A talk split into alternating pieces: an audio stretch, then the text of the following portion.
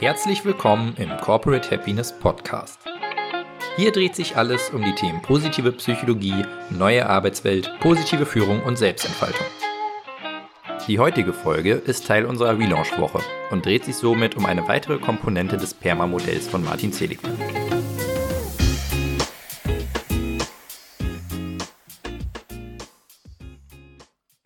Viele Monate war es still hier auf unserem Blog. Das hatte auch einen Grund, den du dir vermutlich schon denken kannst. Wie die meisten Unternehmen sind auch wir stark von der Corona-Krise betroffen und stehen vor ganz neuen Herausforderungen. Wir bekommen es auch bei vielen Unternehmen und Personen aus unserem Netzwerk mit. Im Moment kämpfen viele ums Überleben. Das Stresslevel und die Belastung sind hoch. Als Unternehmen, das das Thema positive Emotionen quasi schon im Namen trägt, werden wir dabei natürlich auch durchaus mal mit der Frage konfrontiert, ob solche positiven Themen in Krisenzeiten denn überhaupt relevant sein können. Ist es vielleicht sogar vermessen, über positive Emotionen und Glück zu sprechen, wenn gerade doch so viele Menschen negative Emotionen erleben und unter starkem Stress stehen? Traditionell hat sich die Psychologie schon immer eher den negativen Emotionen gewidmet und versucht, das Leid der Menschen zu reduzieren. Gerade in Krisen sind negative Emotionen ein spannendes Thema in der Psychologie, weil sich in solchen Zeiten zeigt, wieso wir negative Emotionen überhaupt fühlen. Normalerweise empfinden wir sie nur als lästig, ja teilweise sogar als stark belastend. Doch wenn plötzlich eine Krise über uns hereinbricht, zeigt sich der evolutionäre Nutzen dieser Emotionen.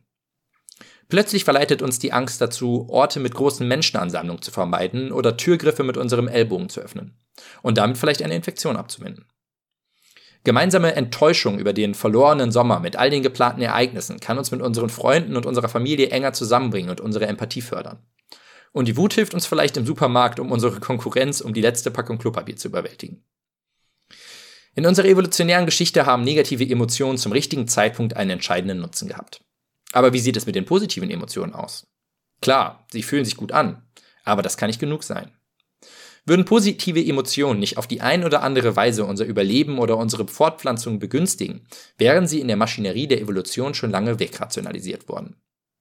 Was kann also der Grund sein, dass wir sie immer noch hoffentlich tagtäglich erleben, wenn wir den ersten Schluck Kaffee am Morgen trinken oder eine gute Freundin wiedersehen? Eine mögliche Erklärung liefert die Psychologin Barbara Fredrickson mit ihrer Broaden and Build Theory und sie bringt erstaunliche empirische Befunde in die Diskussion mit ein, die ihre Theorie unterstützen. Broaden und Bild bedeutet auf Deutsch etwa Wachstum und Erweiterung. Laut Fredrickson nehmen positive Emotionen in der Evolution ein, eine entgegengesetzte Funktion zu den negativen Emotionen wie Angst oder Wut ein. Negative Emotionen sorgen allgemein dafür, dass wir uns mental kleiner machen, unser Fokus enger und schärfer wird und wir mit kurzfristigen Situationen bestmöglich umgehen können. Positive Emotionen haben dagegen eine erweiternde Qualität. Sie vergrößern unsere Aufmerksamkeit und unser Denk- und Verhaltensrepertoire und sie regen uns zu persönlichem Wachstum an. So zeigt sich in verschiedenen Experimenten, dass wir in einer positiveren Stimmung mehr Verhaltensimpulse zeigen, also aktiver werden. Bei komplexen Aufgaben kommen wir auf mehr und kreativere Problemlösungen. Auch allgemein erkennen wir Zusammenhänge besser. In sozialen Kontexten zeigen wir ein offeneres Verhalten und schenken Menschen leichter unser Vertrauen. Und sogar auf einer physiologischen Ebene zeigt sich die erweiternde Wirkung, etwa indem wir eine verbesserte Sicht im peripheren Bereich des Sichtfelds haben. All diese Effekte bieten einen großen evolutionären Vorteil. Klar, wenn uns der sinnbildliche Säbelzahntiger aus dem Busch anspringt oder neben uns jemand eine Waffe zückt, muss unser Fokus glasklar und auf den relevanten Reiz gerichtet sein, der zwischen Leben und Tod entscheiden kann. Aber wenn wir gerade die Möglichkeit haben zu entspannen, mit unseren Freunden abzuhängen und es keinen direkten Handlungsbedarf gibt, dann ist es sinnvoller, eine weitere, langfristigere Perspektive einzunehmen. Positive Emotionen helfen uns dann, einen soliden Freundeskreis zu bilden, einen finanziellen Puffer aufzubauen oder uns von Anstrengungen zu erholen. Auf diese Ressourcen können wir dann wiederum zurückgreifen, wenn wir in eine Krise kommen. Wenn wir dann auf die Hilfe unserer Freunde zählen können, unser gesunder Körper eine virale Infektion besser abwehren kann oder wir eine gewisse Zeit von unseren Ersparnissen leben können, können wir die Krise deutlich besser überwinden. Positive Emotionen haben noch einen weiteren entscheidenden Vorteil.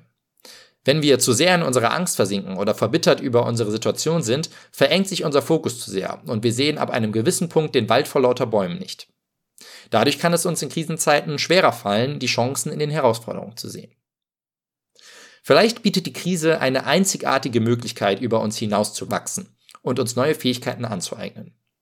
Vielleicht sollten wir gerade jetzt nach links und rechts schauen und den Menschen um uns herum zur Hilfe eilen, wodurch sich tiefe Beziehungen ergeben können, die auch noch nach der Krise Bestand haben werden.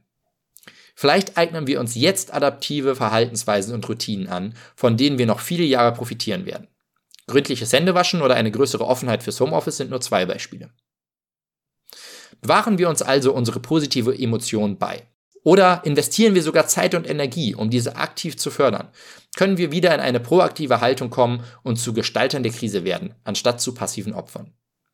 Wir denken also, dass Emotionen gerade in Krisenzeiten eine elementare Rolle spielen und keineswegs vernachlässigt werden sollten.